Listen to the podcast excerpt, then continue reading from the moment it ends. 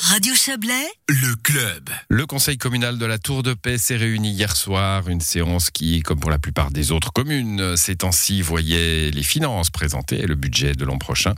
Voici les explications de Quentin Frey qui a suivi les débats.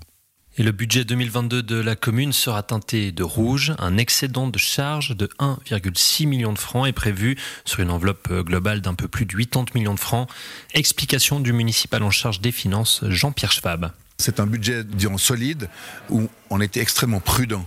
Alors si les chiffres sont pas les meilleurs, puisque 1,6 million c'est quand même un excédent de charge, mais on voit aussi que par rapport au budget précédent des cinq années précédentes, on avait toujours un excédent de charges et finalement on a toujours pratiquement un bénéfice. Pourquoi? Parce qu'on calcule vraiment les choses d'une façon très prudente. Par exemple, on a fait une sorte de, réserve concernant tout ce qui est Covid et on pense pas qu'on va vraiment y aller, mais le Covid, euh, pour le moment, on est dedans, on ne sait pas, il y aura peut-être une nouvelle vague qui va arriver, donc il faut être relativement prudent. Et je préfère annoncer un budget euh, déficitaire et avoir des comptes ensuite positifs que le contraire. C'est pour ça aussi que du reste dans notre marge d'autofinancement, je pense que vous allez y venir tout à l'heure, mais que la marge d'autofinancement elle est relativement importante en négatif, mais on a dedans deux éléments de, de provision qu'on a volontairement euh, pas mis, ce qui fait que si on, activait ces deux provisions, on est à zéro. En plus, ben, là aussi, quand euh, les comptes s'améliorent, ben, on a forcément une marge d'autofinancement qui viendra positive.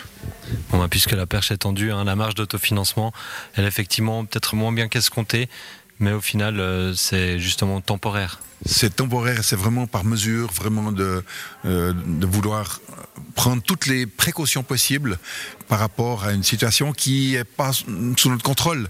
On n'a pas la, la main mise sur une pandémie qu'elle soit Covid ou une autre, et c'est pour ça qu'on reste extrêmement prudent. Mon credo, disons, c'est toujours de présenter plutôt un budget relativement mauvais, puis ensuite être avoir plutôt une bonne surprise. En général, c'est les conseillers apprécient cette façon de faire plutôt que de vouloir dire qu'on va faire des super euh, des super comptes et finalement ben, on est déçu euh, à, à l'arrivée quand on doit présenter les comptes définitifs. On peut peut-être dire que le budget est un peu prudent. En revanche, euh, un point sur lequel vous n'avez pas forcément été prudent, c'est justement la dette, la dette qui augmente relativement euh, beaucoup. Et euh, ça, ça a été un peu pointé du doigt par les conseillers.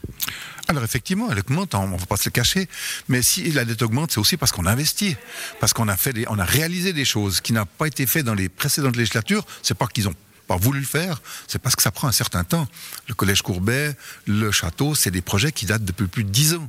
Donc c'est déjà des municipalités bien antérieures qui ont, qui ont mis ça sur la table. Et du moment que ça se réalise, eh bien, euh, si on veut bien, ben, c'était dans le plan des investissements, et c'est maintenant qu'on décaisse. Donc si on l'avait décaissé à l'époque, ben, on serait déjà peut-être à, à une dette de 70 millions. Et 70 millions, c'est une dette qui est soutenable. Pour cette année, la dette devrait en effet se situer à 77 millions de francs, soit en dessous du plafond prévu à 85 millions.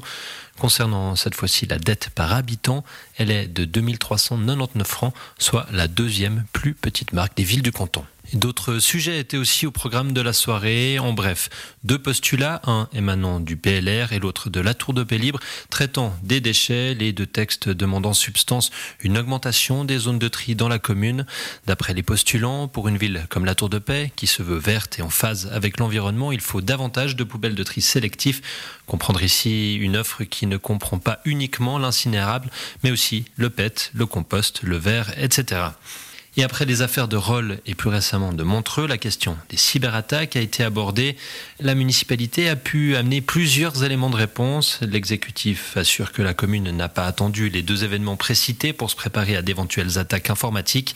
Le personnel communal, dans son ensemble, suit en ce moment même une formation sur les réflexes à avoir en cas d'alerte ou d'anomalie. Il semblerait également que la Tour de Paix fasse office de bon élève en matière de défense cyber dans le canton de Vaud. Plusieurs autres communes seraient d'ailleurs venues en observatrice à ce propos. Et les discussions ont aussi été nourries au sujet d'un rapport de la commission des finances.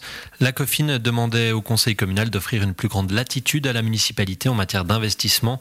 L'idée était d'autoriser l'exécutif à procéder à des acquisitions d'immeubles, d'actions ou de parts jusqu'à hauteur de 5 millions de francs sans passer par le conseil, avec une exception euh, à 10 millions en cas de situation exceptionnelle. L'Assemblée, prise de court par certains amendements euh, déposés à la dernière minute et par la complexité de la requête, a décidé de reporter ce vote à la prochaine séance du 8 décembre, date à laquelle le Conseil devra aussi donner son aval ou non au budget 2022. Un sujet préparé par Quentin Fray.